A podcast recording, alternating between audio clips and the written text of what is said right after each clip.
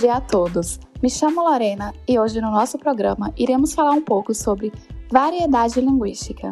E para começar, vamos ouvir a nossa convidada de hoje, a professora Elisângela.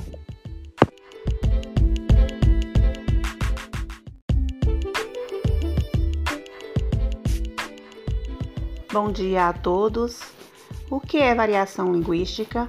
É uma linguagem adequada para atender às necessidades comunicativas do falante, sendo ela dinâmica e sensível, e pode ser considerada como a capacidade extremamente humana capaz de manifestar algo, visando a expressão de sentimentos, a manifestação de desejos e opiniões, a troca de informações entre diferentes culturas, dentre outros procedimentos. Identificamos a intencionalidade, podendo esta ser de natureza verbal ou não verbal.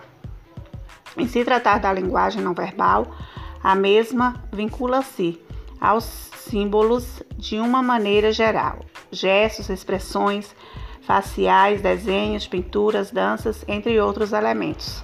A linguagem verbal acontece em a modalidade escrita ou oral, como forma de estabelecer a comunicação por meio das palavras facilitando a interação entre os interlocutores.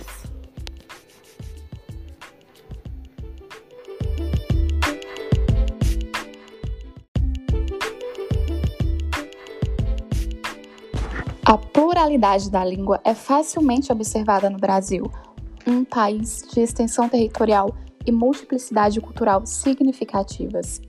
As culturas encontram na língua o seu principal veículo de expressão, quando uma língua deixa de existir, a cultura em questão corre o risco de ter o mesmo destino. O modo de se falar no sul do país, por exemplo, é diferente do modo de se falar no norte e nordeste. Infelizmente, é muito comum as pessoas serem julgadas pela sua própria maneira de falar, apenas por não falarem de um jeito mais formal.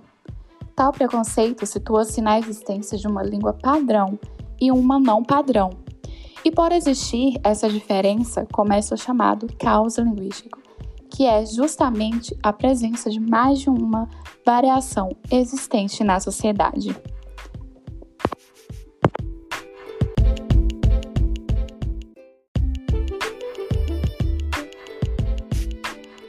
O preconceito no Brasil afeta principalmente os nordestinos que são muitas vezes ridicularizados pelo sotaque e por expressões típicas da região. E algumas marcas do regionalismo no Brasil, e que são palavras comuns no dia a dia do povo nordestino, são as palavras abestado, por exemplo, que significa bobo, abirobado, que significa maluco, arretado, que significa uma pessoa forte, concentrada e determinada. Enfim, Aceitar a existência e a importância das variações linguísticas é o primeiro passo para combater o preconceito linguístico. O respeito deve ser ensinado em casa desde muito cedo e enfatizado no ambiente escolar.